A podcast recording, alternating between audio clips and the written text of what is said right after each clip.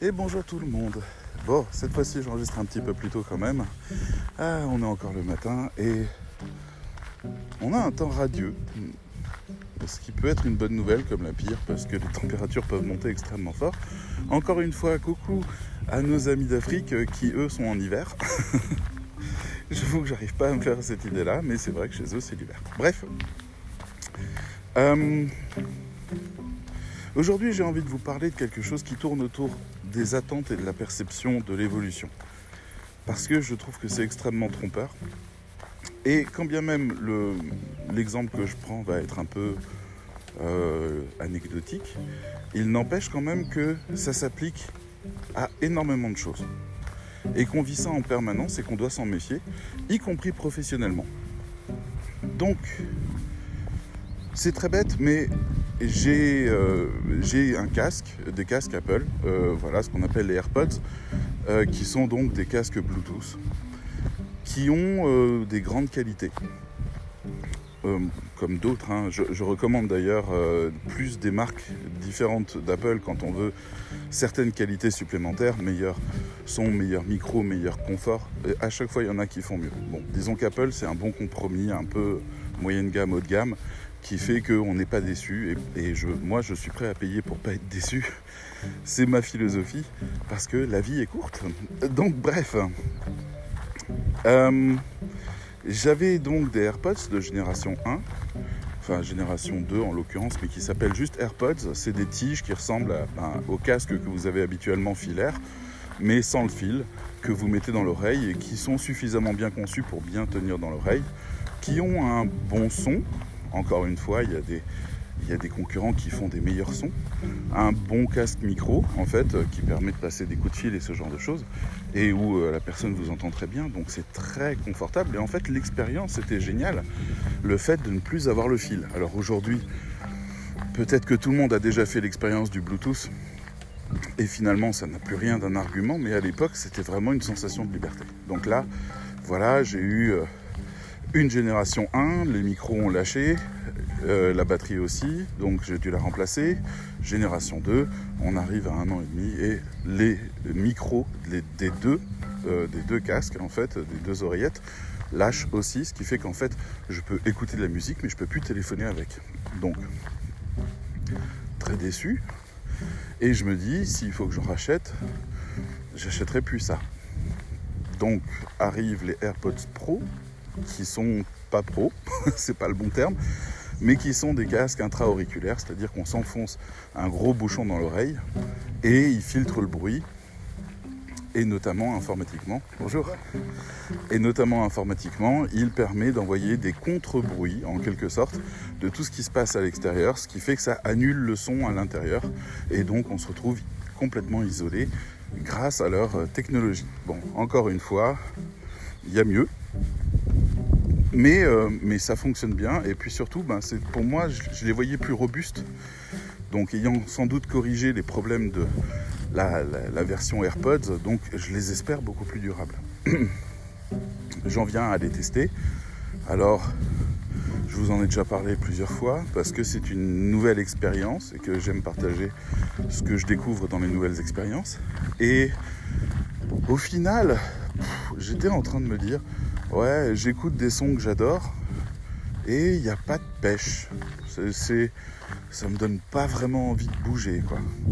Alors après, ils ont créé le Dolby Atmos, qui est, enfin, ils ont créé, ils ont démocratisé le Dolby Atmos, qui est une spatialisation bien plus forte, ce qu'on appelle le binaural. Et donc, on entend les instruments bien plus détachés, etc. Et en fait, il y a des morceaux où ça marche extrêmement bien. Et puis, la majorité, c'est un peu soit gadget, soit moins bien que le morceau original.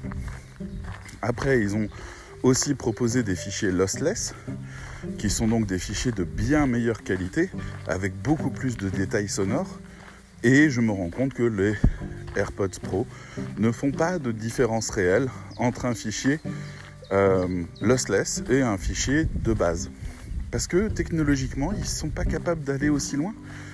Donc je me retrouve avec ces AirPods Pro vraiment déçu, mais pas, euh, pas dans le rejet, pas, pas, c'est pas défectueux, mais c'est juste que je me dis c'était mieux avec les AirPods classiques qui étaient mes premiers amours. C'était mieux.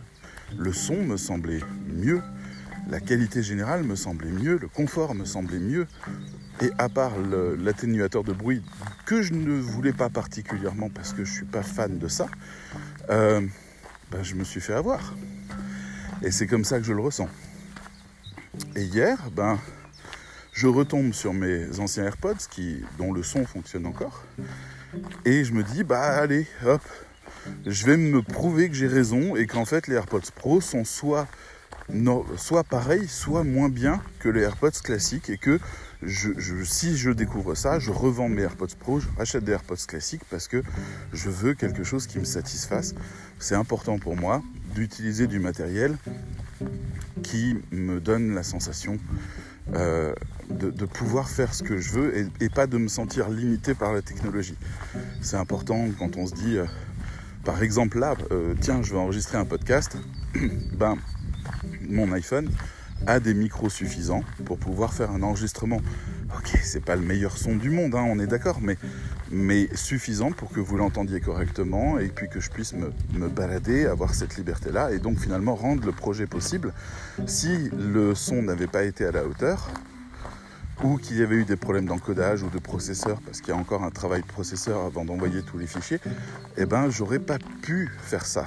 Et ça m'aurait frustré parce que je m'en fiche complètement qu'il y ait une pomme sur mon téléphone. C'est vraiment pas ce qui m'intéresse. Ce qui m'intéresse, c'est tout ce que peut offrir ce téléphone ou un téléphone équivalent avec autant de simplicité dans les usages qui fait que je ne me pose pas la question.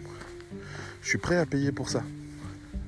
Je suis prêt à payer pour ne pas me poser la question du matériel que j'utilise et d'aller droit vers ce que je veux produire. Donc je mets mes AirPods, je teste le son, je remets les AirPods Pro, je teste le son, et là je me rends compte qu'en fait le son est bien supérieur. Celui des AirPods Pro est bien supérieur. Et bon, déjà moi je me sens mieux parce que je me dis j'ai pas investi pour rien même si c'est pas la meilleure qualité du monde et qu'il y a notamment chez Sony les XM4 qui coûtent le même prix que les AirPods Pro et qui défoncent tout avec des technologies totalement différentes, euh, avec des vrais potentiels, avec des, innovations, etc. Ce qu'auraient dû être les AirPods Pro en fait, ben c'est pas si mal ce que j'ai. Ça va, ça fait le job. Et finalement, c'est plutôt agréable. Et finalement, en fait, en comparant avec ce qu'il y avait avant, ben, je suis quand même sur un gap supérieur, ce qui me rassure. Je les ai payés 30% euh, de moins que leur prix, donc ils sont quasiment au même prix que des AirPods classiques neufs. Je me dis, ok, c'est une bonne affaire, ça va. J'ai fait une évolution technologique, j'ai des nouvelles fonctionnalités, j'ai une qualité de son supérieure, ça va. Mais il a fallu relativiser pour ça. Et c'est ça le sujet, hein. c'est pas du tout les AirPods Pro, on s'en fout des AirPods Pro. Le sujet, c'est la relativisation pour mieux juger les choses. Et donc, c'est lié aux attentes aussi. Des fois, euh, le problème, c'est que quand vous avez une bonne expérience avec quelque chose, ben, vous avez enregistré l'émotion que vous avez ressentie. Pas la réalité de l'expérience, pas ses critères physiques, l'émotion de satisfaction. Et quelques années plus tard, quand vous êtes confronté à une question autour de, renouveler cette expérience avec quelque chose qui est proposé de meilleur, et que votre sensation est moins bien, vous en déduisez que le produit est moins bien. Mais en fait, c'est souvent vous qui avez évolué.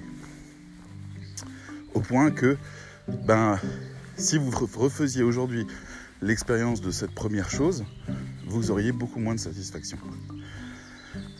C'est là la clé. La clé pour comprendre. Pour comprendre comment vous jugez les autres. Vous avez eu un ami formidable, il s'est passé des tonnes de choses, vous étiez profondément heureux, et c'était génial, vous avez vécu des tonnes de trucs, et puis la vie vous a séparés. Vous avez un autre ami, il est beaucoup plus taciturne, beaucoup plus calme, beaucoup plus modéré, beaucoup moins foufou, vous vous dites c'était mieux avant. Vous avez raison, parce que vous avez utilisé une échelle de mesure qui est que 100% c'est votre ami avant. Donc forcément l'autre, à partir des critères comparatifs, ne peut être que en dessous. Après, l'autre peut vous proposer quelque chose d'encore plus extrême, mais il lui manquera quelque chose. Il sera peut-être pas aussi ouvert à la discussion, il sera peut-être pas aussi intéressant quand il parle, il sera peut-être bavard. Et puis finalement, en fait, vous vous ennuierez un peu avec lui, parce que vous êtes branché sur la comparaison. L'expérience que vous faites est relative à ce que vous vivez et ce que vous avez vécu et vous utilisez les référentiels que vous connaissez. On n'est pas né dans ce monde avec un mode d'emploi qui nous dit si tu fais ça c'est réussi, si tu fais ça c'est raté. C'est peut-être la chose la plus difficile dans notre vie. Savoir juger et comparer. Parce que, en fait, vous n'avez pas d'indication sur ce qui doit être bien. Par exemple, qu'est-ce qu'un bon gâteau au chocolat? Alors, vous allez me dire, c'est un gâteau qui a un vrai goût de chocolat. Mais pour les gens qui n'aiment pas le vrai goût de chocolat, parce qu'il y en a plein qui trouvent que c'est trop fort, qui trouvent que c'est trop amer. Je me souviens d'une amie qui mangeait du chocolat à 100%, c'est-à-dire le dosage de cacao était de 100% dans sa tablette. Je trouvais ça immonde. Autant bouffer du café directement en grains. Mais pour elle, c'était un pied suprême. Plus il y avait de chocolat, mieux c'était. Donc les 90, 95, je trouve ça dégueulasse personnellement. Je ne comprends pas l'intérêt de manger ces choses-là. On se moralise en disant que ça contient plus de magnésium, plus de bonnes choses, plus de... de J'ai plus le nom de la molécule, mais une molécule proche du cannabis etc. Mais moi, j'aime bien quand on dilue ça avec d'autres saveurs ou bien avec un peu plus de sucre ou un peu plus de crème, histoire d'avoir quelque chose d'un peu doux qui me rappelle les chocolats de mon enfance et particulièrement les chocolats de l'Avent du calendrier de l'Avent. Je ne sais pas si, euh, où que vous soyez dans le monde, vous connaissez le calendrier de l'Avent, mais ça compte les jours jusqu'à Noël en donnant un petit chocolat chaque jour. C'est un petit calendrier, on ouvre et on mange. Et voilà. Et c'était souvent Milka qui faisait ça, du chocolat au lait ou ce genre de truc. Et c'est malin de Milka d'être entré en tant que premier référentiel. Parce que désormais, vous voulez une bonne tablette de chocolat, il y a toutes les chances que vous preniez une tablette Milka. Parce qu'on est éduqué à ce référentiel-là. Mais voilà, donc chacun a son référentiel. Et pour le gâteau au chocolat, il y a autant de meilleurs gâteaux au chocolat qu'il y a de... Euh, de deux personnes probablement. Il y en a, c'est la recette de leur mère, il y en a, c'est la recette d'un très grand pâtissier, parce que c'est synonyme de luxe, de recherche. Il y en a d'autres, ça va être pour les sensations que ça peut offrir en mélangeant le chocolat avec le litchi ou avec ce genre de truc, de framboise, qui donne des goûts incroyables et des nouvelles expériences aromatiques, etc. Donc chacun, en fait, a sa définition.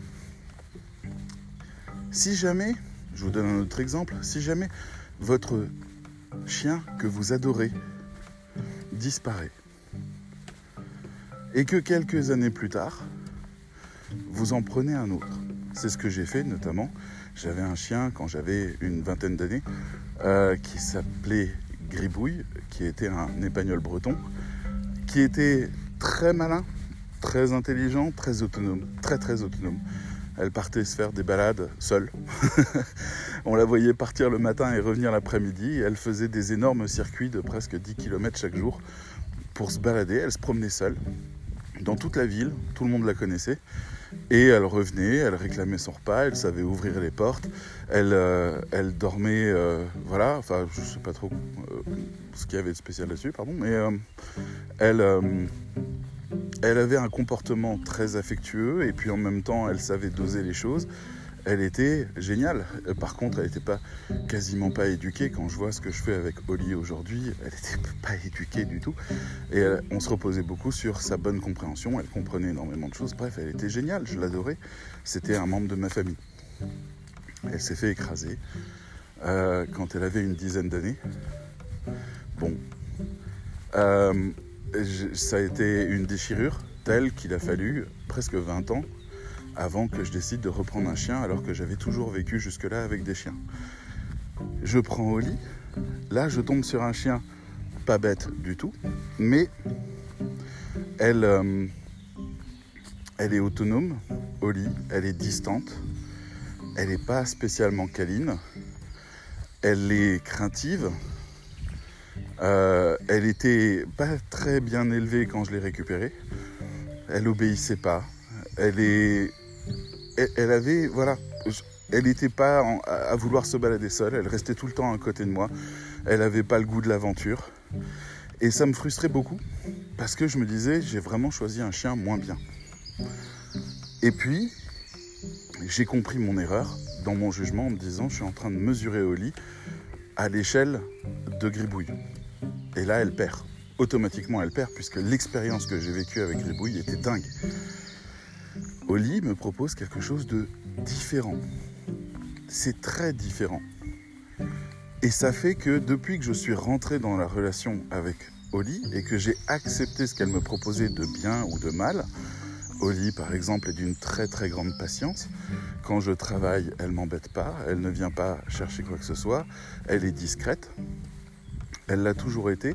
Euh, elle me regarde en permanence, c'est-à-dire dès que je fais le moindre mouvement, en fait, elle a les yeux braqués sur moi. Euh, peut-être pour se défendre, peut-être par curiosité. Euh, c'était extrêmement dérangeant au début parce que voilà, j'avais vécu une période solo et, et j'avais plus l'habitude qu'on me regarde autant. Et là, c'était 100% du temps. Et en fait, ça m'a construit un petit peu, ça m'a rebâti un petit peu dans mon, moi social en quelque sorte, le fait d'avoir quelqu'un qui nous regarde et qui se pose en tant qu'observateur de nous-mêmes. Donc il y a quelque chose de moi qui a réémergé suite à ça. Euh, de mon côté, Oli, je lui ai appris à avoir confiance en elle. Donc maintenant, en fait, euh, il m'arrive souvent quand j'enregistre le podcast, notamment, je m'assois quelque part et elle, elle part et je n'ai pas de nouvelles d'elle pendant 30 minutes. Je ne sais pas où elle est. Elle est dans une zone tout autour, mais je ne sais pas où, je ne sais pas quoi. Et si je me lève et que je l'appelle, elle revient immédiatement et on continue la balade. Et en fait, je me rends compte que c'est vachement bien. Cette vie-là avec elle est vachement bien. Mais il a fallu faire réellement le deuil de la vie d'avant. Vous avez ça aussi beaucoup dans, dans les couples. Quand une personne se sépare de quelqu'un qui avait, je euh, je sais pas, par exemple, moi j'ai connu euh, une personne qui avait vécu beaucoup de conflits dans son couple précédent. Et j'étais allé euh, avec elle, on s'est mis ensemble et en fait, à chaque fois que je faisais quelque chose qui lui rappelait la personne d'avant, elle s'énervait énormément, du type euh, jouer à un jeu vidéo, par exemple. Moi, je ne suis pas un geek, euh, enfin, pardon, le terme n'est pas bon.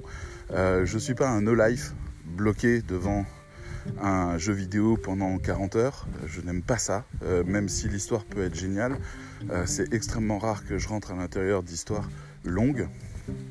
Et c'est le problème avec la génération actuelle qui ne sort que des jeux très longs parce qu'il faut rentabiliser, parce qu'il faut justifier des gros prix. Ça m'embête beaucoup. Je préfère des choses légères, intenses, intéressantes, plutôt que des choses très longues et, très durables. Mais bon, bref, je m'assois, je commence à lancer la console de jeu. Elle vient, elle est énervée, mais, pas contre moi. Mais par contre, la moindre chose va la rendre explosive par rapport à ça, parce que réactive, on va dire, par rapport à ça, parce qu'elle se dit qu'elle elle est de nouveau dans son enfer d'avant. Mais non, je ne suis pas la même personne. Il n'y a que des différences entre moi et son ex. Et ce que je propose est quelque chose de bien plus interactif, bien plus prévenant, bien plus doux, bien plus attentionné, et que j'ai le droit de m'asseoir et de jouer à un jeu vidéo, voire même de jouer à un jeu vidéo avec elle. Ça peut être vraiment bien, mais l'expérience euh, est impossible. Donc en fait, après, elle, il a fallu qu'on passe un certain temps où je lui disais, je suis en train de payer la facture de ton ex, ne me reproche pas ça parce qu'il n'y a aucune raison objective de le faire, essaye de faire la part des choses parce que là, tu me demandes d'être mieux que lui à son échelle à lui, sauf que je, ne peux pas. Moi, ce que je propose est unique. Il a fallu faire un énorme travail de déconstruction. Et c'est pareil pour le milieu professionnel. Vous avez euh, eu une expérience euh, avec un client qui s'est super bien passé, vraiment, où vous avez beaucoup euh, voilà, vous avez beaucoup lié ensemble. Il vous a envoyé des échantillons de produits en cadeau pour vous remercier. Il a été adorable, c'était un gentleman, il était nickel. Euh, je sais pas pourquoi dans mon imaginaire les clients sont toujours des hommes. Désolé, ça marche tout autant avec les femmes, bien sûr. Et, euh, et, vous passez au client suivant, et le client suivant est hyper exécutif, hyper froid, ne vous fait pas confiance, vous demande des preuves euh, de ce que vous allez écrire, c'est-à-dire des documentations, les sources, etc. Et, euh, et veut tout vérifier. Alors forcément, c'est la douche froide, mais c'est la douche froide du client d'avant. C'est l'échelle du client d'avant. C'est-à-dire vous avez connu un client qui vous faisait confiance, qui vous a donné euh, tout ce qu'il pouvait pour que vous soyez vraiment bien. Et le client d'après vous retire tout et redémarre depuis le début. Mais il faut pouvoir se détendre immédiatement, ne pas croire que tous les clients se parlent entre eux. Hier, je parlais du fait que Lacan disait que la femme n'existe pas, qui est un fantasme masculin de croire qu'il existe une femme unique dans toutes les femmes et que si une le rejette, toutes les autres le rejetteront aussi. Euh, c'est exactement la même chose concernant le client. Le client n'existe pas. Il y a des clients, mais il n'y a pas le client. Donc il y a des clients qui vont être super sympas, mais en même temps qui vont mettre des plombes à vous répondre, ou qui vont prendre les choses à la légère, ou même pas vous relire avant de poster, et finalement c'est quelque part un peu décevant. Vous avez des attentes je ne vais pas vous lister tous les profils possibles, vous avez des attentes qui cadrent le fait que vous n'avez pas ce que vous souhaitez. Ce que vous souhaitez est peut-être une expérience, un feeling que vous avez eu avec un client précédemment, qui vous a entendu, qui vous a respecté. Moi j'ai eu ça dans une transition. Il y a un de mes clients avec qui je travaillais depuis plusieurs années qui a qui me laissait complètement autonome. Je choisissais les sujets, les articles, les trucs, on traitait ça, on faisait les optimisations qu'il nous disait, on livrait, il était content, il payait, on discutait lui et moi très régulièrement. C'était vraiment quelqu'un que j'adorais. Et il a revendu sa boîte à quelqu'un d'autre qui dirigeait une boîte de com et qui a récupéré cette autre boîte pour faire un peu de blé. Ok, bon. Et l'autre me fait une réunion hyper à l'américaine, enfin hyper à la parisienne plutôt, euh, oui, euh, nous sommes en visioconférence avec machin truc, euh, nous avons telle personne qui est là, telle autre qui est présente. Bonjour David, bonjour David. Alors, le projet c'est ça, on en est là. Est-ce que vous pouvez nous faire un calendrier? Est-ce que vous pouvez nous faire ça? On va rechecker tous les textes, on va... Confiance zéro. Transition, confiance zéro. Ça m'a complètement démotivé parce que j'ai eu l'impression de voilà, je me sentais paumé, je me sentais devenu de nouveau insignifiant, alors que justement j'étais signifiant pour l'autre, etc. Et en fait, il a fallu que je me remette en question et que je me dise, mais nouveau client, nouveau référentiel, l'expérience peut être positive si je sais quoi regarder. Si je regarde ce qui faisait la qualité de l'autre, alors forcément lui il l'a pas. Mais pendant ce temps-là, je passe à côté de toutes ses qualités à lui. Quand un de vos clients change de rédacteur web, ça arrive aussi qui vous disent mais vous savez euh, le rédacteur d'avant il était quand même vachement plus autonome il était vachement plus capable de ci de ça. Euh, euh, vous vous êtes là faut que je vous explique tout. Nouveau référentiel. Est-ce que le travail à la fin le satisfera si jamais c'est pas à la hauteur? S'il dit ah non mais celle d'avant elle écrivait mieux quand même. Ouais c'est ma proposition si elle te convient pas, il n'y a pas de souci, mais est-ce qu'elle te convient pas objectivement ou est-ce que l'autre écrivait juste quelque chose qui était plus proche de tes idées, plus proche de ta manière de penser? C'est là la vraie question. Parce qu'il peut y avoir des affinités, y compris dans l'écriture. Et que tu as trouvé quelqu'un avec qui l'expérience était positive, et que maintenant tu te retrouves avec moi et tu cherches la même expérience, la même chose. Et non, je ne te donnerai pas la même chose, parce que déjà, je ne connais pas la personne d'avant, et quand bien même je la connaîtrais, je ne connaîtrai pas sa recette qui a fait qu'elle te donnait exactement ce truc-là. C'est pas la peine d'essayer. Il faut que tu repartes de zéro.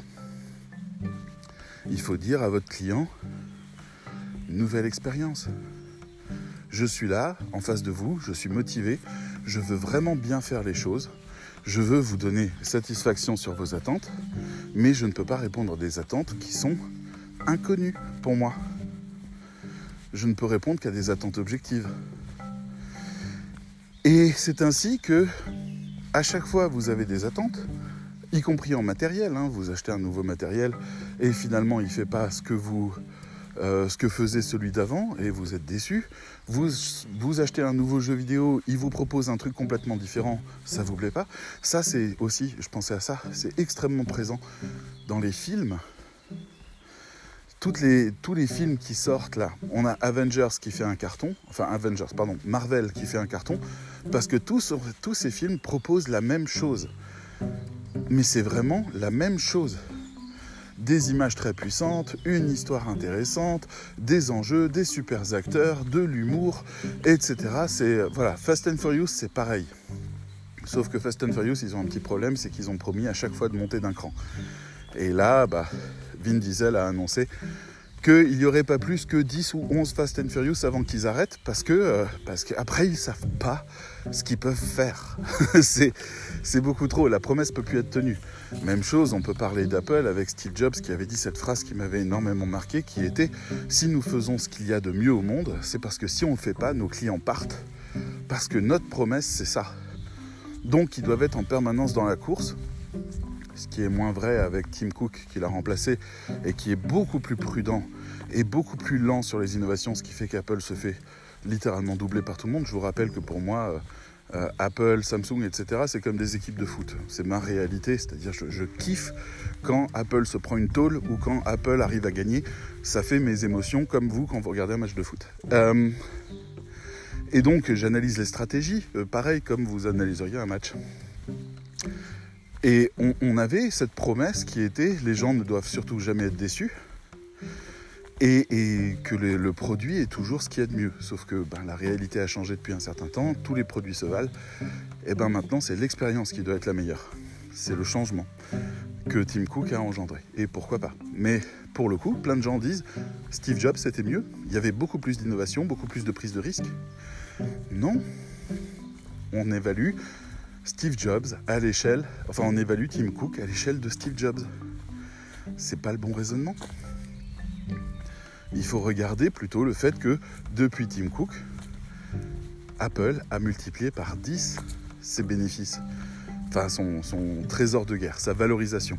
Par 10, ils ont ouvert des marchés incroyables. Tim Cook, c'est ça son talent réel c'est qu'il était un fantastique gestionnaire de process et qui savait, euh, je sais pas, par exemple, quand il est arrivé, sa première mission à l'entreprise, tout au début, c'était euh, il y avait des entreprises, des usines qui produisaient les machines avec trois mois de stock, ce qui faisait que quand il y avait un problème à corriger, ben en fait, il fallait attendre trois mois que tous les stocks se vident pour pouvoir faire les modifications. Il a ramené ça à trois heures de stock. Il a organisé l'intégralité du process au niveau mondial pour que les usines aient 3 heures de stock. Est-ce que c'est pas un truc fou ça? Et en partant de cette idée-là, en extrapolant, on découvre en fait toute la machinerie industrielle que Tim Cook a mis en place dans les idées mêmes de production d'Apple. Là où Steve Jobs, c'était un gamin quoi. C'est-à-dire il disait "Oh comment ça serait trop cool si on avait ça." Ouais, allez, on rachète la boîte et on met. C'était ça, il y avait une vision, il y avait une vraie vision mais en même temps, il y avait un gamin qui testait des trucs et il faut quand même reconnaître que sous l'ère Steve Jobs, il y avait bien un tiers des innovations qui partaient à la poubelle. Là où Tim Cook, à chaque fois qu'il met un truc en place, ça tient dans le temps. Il retire rien. Enfin, j'ai pas souvenir d'un truc depuis qu'il est là qui a été retiré. Donc Tim Cook est vraiment un industriel à long terme. Là où Steve Jobs était une espèce de, on les appelait les pirates à l'époque, mais c'est presque ça c'est-à-dire de start-upper. Donc il y avait, il y a cette évolution qui est assez dingue. Mais vous voyez, les gens jugent. Ils jugent à juste titre. Ils veulent plus de Steve Jobs, mais il n'est plus là. Alors on fait quoi? Eh ben, on doit accepter la nouveauté et on doit faire le deuil de l'ancien. Bon. Ça marche aussi pour Microsoft, par exemple, où depuis qu'ils ont euh, changé de patron, euh, il y a une espèce de, de tentative de monétisation extrême euh, qui fait que euh, Microsoft est, vraiment devenu euh, un, exploiteur de données, là où avant il était un, logiciel de confiance. Mais en même temps, il offre aussi 100 fois plus de services, il offre son ES gratuit et, et donc il change le paradigme. C'est pas rien non plus. la proposition, il faut à chaque fois la revoir dans son entier. Et c'est là où c'est le plus compliqué. Des fois, on est face à quelque chose qu'on ne comprend pas. Et on ne comprend pas la réaction de cette personne. Il y a, je sais pas, dans votre série préférée, il y a le héros qui part. C'est arrivé, enfin c'est arrivé dans les années 90-2000, je sais pas si ça arrive encore beaucoup aujourd'hui. On a un acteur qui dit j'en ai marre, je me casse. Donc le héros meurt et il est remplacé par quelqu'un d'autre. Et en fait, bah, vous n'arrivez pas à faire le changement. C'est trop dur. Vous restez dans, dans le manque. Il y avait, euh, je pense à Community par exemple, où il y a l'acteur euh, Dave, non, Glover, Danny, non pas Danny Glover, Glover quelque chose, je sais plus, euh, qui est le, jeune black extraordinaire qui aujourd'hui fait du rap, des films, qui a joué un personnage dans le, film Solo de Star Wars. Euh, bref, c'est un gars absolument génial qui était extrêmement drôle, qui faisait, euh, qui, avait un personnage très très particulier. tous les personnages étaient extrêmement attachants et extrêmement archétypés. Lui, il l'était aussi. Il est parti, on l'a remplacé par quelqu'un d'autre. On n'a pas laissé une chance à l'autre, c'est-à-dire le simple fait que lui parte fait que la série s'est arrêtée un an après alors qu'il n'était pas du tout le personnage principal. Ils sont huit là-dedans, ils sont tous exceptionnels, il y en a un qui part, et ben la série s'arrête. Parce que c'est fini, le rêve est terminé, les gens sont, euh, ne se remettent pas de ça. C'est la même chose pour les entreprises qui changent de logo, c'est la même chose pour, euh, pour les marques qui changent d'éthique, euh, pour les vêtements qui changent de style ou de mode. Bref, il faut, vous, il faut insérer dans l'ADN même d'une marque le fait qu'elle soit changeante pour réussir à convaincre les gens de rester. Moi, il y a des modifications que j'ai fait dans la MFM, la formation, qui fait que des personnes ont arrêté de la faire. Alors qu'en fait, c'était des améliorations. Sur ma vision de ce qu'était la pédagogie, c'était une vraie évolution intéressante. Et, non. Donc aujourd'hui, je suis beaucoup plus prudent pour mettre ces choses-là en place. Euh, j'y réfléchis à deux fois, je regarde si c'est durable, je, ne fais pas des changements temporaires qui, sont juste des tests. Donc voilà, c'est... Vachement intéressant de voir comment on, absorbe les changements, comment on se cale sur nos anciens a priori et nos anciennes émotions, comment on, évolue vers, euh, vers la nouveauté et comment il faut parfois du temps pour ça. Combien de temps il vous a fallu avant de commencer à mettre le masque qu'on nous demandait dans la rue? Combien de temps il vous a fallu pour accepter d'acheter une de ces boîtes de masques et d'arrêter de mettre des écharpes ou des tissus ou des trucs que vous achetez dans le commerce euh, Si vous avez vu Robocop euh, de 89, je crois, et le, film Robocop de 2006, est-ce que vous avez dit, comme tout le monde, celui de 89 était mieux, sans avoir de nouveau regardé celui de 89, qui en fait est affreux par rapport à celui de 2006, qui est vraiment objectivement meilleur en tout point? C'est tout le temps comme ça. Pourquoi est-ce que les gens n'ont pas aimé les films Le Hobbit et ont adoré Le Seigneur des Anneaux? Pourquoi il y a eu un désamour là-dessus? Pourquoi euh, la nouvelle génération de Star Wars s'est fait euh, défoncer directement parce qu'elles n'étaient pas réalisées par George Lucas? Est-ce que vraiment George Lucas était meilleur? Non. Pas forcément. Les films étaient de bien meilleure qualité. Mais c'est George Lucas. C'est l'échelle de George Lucas qu'on utilise pour mesurer un Star Wars. Même si tous les critères sont objectivement meilleurs à la fin. Je dis ça, mais bien sûr, je, fais partie de ces gens qui discutent beaucoup le fait que ça aurait été mieux que les films euh, sachent de quoi ils parlent avant de commencer à être tournés, euh, qu'ils aient travaillé un projet général à la place de, de juste laisser à chaque fois le réalisateur inventer son morceau d'histoire. Parce que pour le coup, euh, on a une trilogie qui n'en est pas une, et c'est vrai que ça c'est très dommage, et ça c'est objectif. Hein. Eux-mêmes le reconnaissent, les réalisateurs qu'ils ont déconné. Mais si on prend chaque film indépendamment, c'est bien supérieur bien, bien, bien supérieur en termes de, qualité de film, de qualité d'histoire, de, de qualité d'acting. C'est bien meilleur. Bref. Ah. Pensez à ça. Quand vous allez aller vers euh, quelque chose de nouveau, quand vous allez tenter une nouvelle expérience, quand vous arrêtez d'utiliser un PC et que vous achetez un Mac, quand vous arrêtez d'utiliser un Mac et que vous achetez un PC, essayez de, de vous ouvrir à la différence, de ne pas avoir d'attente. Si vous vous mettez en couple avec quelqu'un, essayez de ne pas avoir d'attente. Et d'écouter. Et de regarder. Et de même si c'est très dur, de ne pas noter les différences que vous avez connues. Si vous commencez à travailler avec quelqu'un, essayez de juger les différences objectivement et pas d'attendre de, la personne qu'elle corresponde à un archétype que vous avez connu précédemment parce qu'il n'y a pas de vérité dans ce métier. Bref, voilà. C'était un peu mon raisonnement du jour. Je suis resté euh, un peu étonné de mon expérience des AirPods parce que vraiment j'étais sûr et certain que les AirPods classiques avaient un son identique ou, au moins meilleur que les AirPods Pro. Je l'aurais juré. Je l'aurais vraiment juré. Et en fait, c'est tellement pas vrai que ça fait réfléchir et que peut-être vous avez euh, vous-même vécu ces expériences-là. De croire en quelque chose, de vous caler sur quelque chose que vous avez cru vrai parce que vous aviez l'expérience précédente de quelque chose comme ça et où vous avez raté le rendez-vous avec cette nouvelle expérience parce que vous attendiez d'elle qu'elle soit quelqu'un d'autre, quelque chose d'autre que vous aviez connu dans le passé. Mais n'oubliez pas qu'il n'y a qu'une seule échelle qui compte. C'est l'échelle de votre propre satisfaction.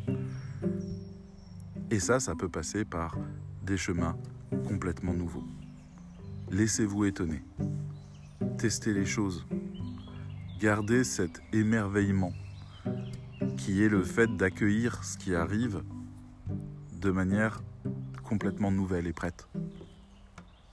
Essayez de ne pas avoir d'attente avant de vivre votre expérience si vous y arrivez, parce que c'est loin d'être facile. Mais voilà comment vous pourriez vraiment vous enrichir et comment vous pourriez aussi vous-même vous étonner en allant sur des sentiers que vous ne connaissez pas, vivre des expériences que vous ne connaissez pas, tenter des choses que vous n'avez jamais faites parce que vous ne voulez pas, parce que vous ne vous calez pas sur ce que vous avez connu précédemment, ni en termes d'échec, ni en termes de victoire. On remet le compteur à zéro, on accueille ce qui est différent, on apprend des nouvelles choses, on se laisse se faire étonner par nous-mêmes et par le monde.